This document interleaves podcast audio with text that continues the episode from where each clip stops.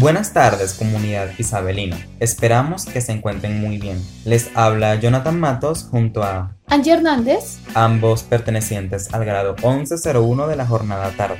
Hoy hablaremos del desabastecimiento alimenticio generado por el paro nacional. Hay que tener en cuenta que este paro ha generado un impacto profundo a nivel social, en parte debido a la desatención del gobierno en los diversos escenarios de nuestro país y que ha hecho crecer una gran ola de descontento en diferentes sectores de nuestra sociedad. Algunos de estos sectores, por ejemplo, el de los camioneros, el de los indígenas y algunas personas que no pertenecen a ningún sector, pero buscan vandalizar y pescar en río revuelto, han cerrado las vías principales de abastecimiento de nuestro país, por lo que se ha generado un desabastecimiento de víveres de primera necesidad, combustible y algunos abarrotes más, lo que ha degenerado en problemáticas agudizadas en nuestras ciudades y una especulación de los precios que ha impactado negativamente la alimentación de muchos colombianos. En este programa escucharemos algunos actores implicados y generaremos reflexión con respecto a este fenómeno que perjudica a gran parte del país y además concibe una especulación de precios en los productos de primera necesidad para las personas del país. Sin más que decir, bienvenidos.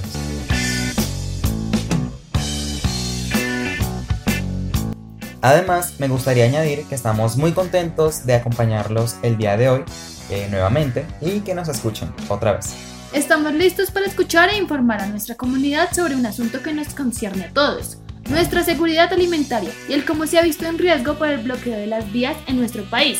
Queremos aclarar que en este podcast es meramente informativo y queremos lograr el despertar de nuevas perspectivas con respecto a este tema y al paro en sí.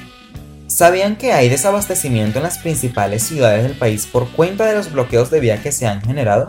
Al comienzo a este tema no se le prestó mucha atención, pero hoy día la situación es tan delicada que el mismo presidente ha dicho que no negociará con las vías cerradas y ha llegado a exponer la idea de militarizar las vías para retirar a los manifestantes que las están bloqueando y de esta forma asegurar los suministros de alimentos a todos los rincones del país, ya que hay mucha gente en situación crítica, ya que no han podido adquirir sus alimentos adecuadamente por no conseguirlos o porque sus precios están por las nubes. Es verdad, la situación es tan delicada que en algunos departamentos como Nariño, Cauca, Valle del Cauca o el dominante eje cafetero se están sufriendo las consecuencias del desabastecimiento y la especulación de precios. Siendo así, vamos a escuchar algunos actores de esta problemática que nos es tan pertinente para todos nosotros. Es por ello que el día de hoy nos acompañan dos invitados muy importantes que nos ayudarán a ampliar nuestra visión en el tema y nos expondrán sus principales dificultades que han tenido a cuenta del cierre vial. Como primer invitado tenemos a un especialista en el gremio panalero y productor de panela, Don Alfonso, cuéntenos, ¿cómo se ha visto afectado el gremio panalero y en especial usted con todo esto del taponamiento de las vías?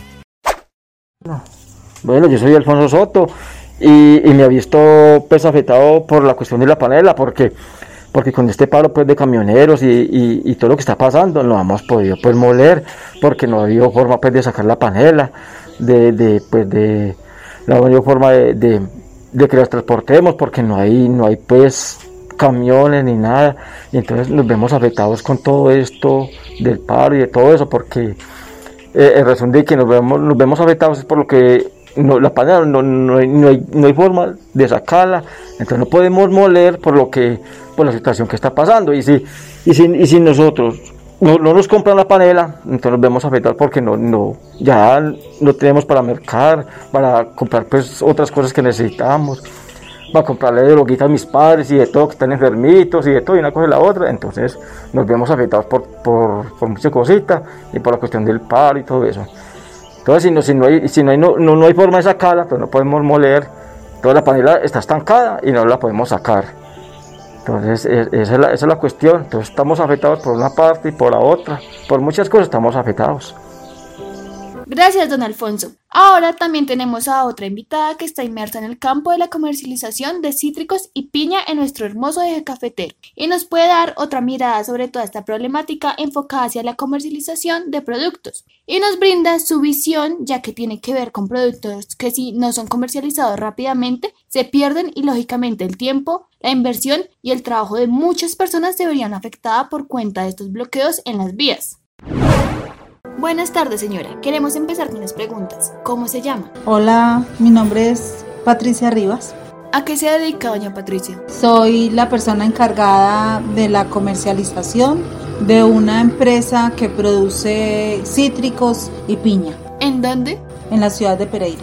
¿Cuál ha sido la afectación del gremio piñero por cuenta del bloqueo de las vías en este mes de paro? La situación ha sido una afectación a gran nivel porque los bloqueos han impedido la distribución del producto, en este caso las peñas y los cítricos, ocasionando gran pérdida tanto como de producto como de venta que se debió haber realizado durante este mes que llevan el paro y, los bloqueos, lo que se ha transmitido en desmejora de las posibilidades para los trabajadores, para los colaboradores de campo. Nos hemos obligados a tener disminución de personal porque la cosecha se ha perdido, se ha tenido que vender el producto a menos del costo que se tiene previsto se ha tenido que botar mucho producto porque en ocasiones hasta los mismos bloqueos han impedido que el producto se saque para que pueda ser distribuido de forma gratuita o se pueda eh, regalar. Entonces hemos tenido una afectación a gran nivel.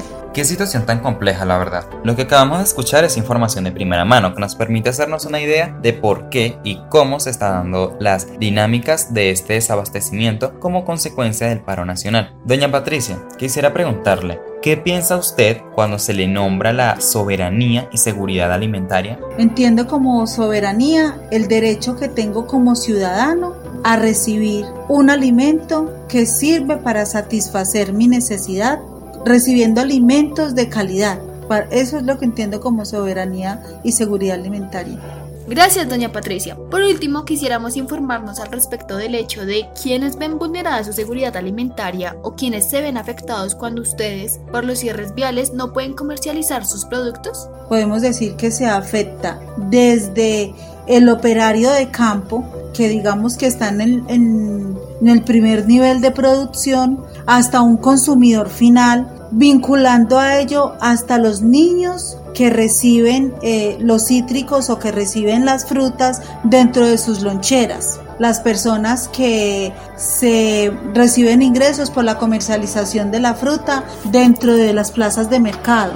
Las grandes plataformas que también reciben la fruta para comercializarla en las ventas que hacen a diario. Entonces estamos hablando de que la alimentación es un producto que se va desde primera línea hasta la venta al consumidor final.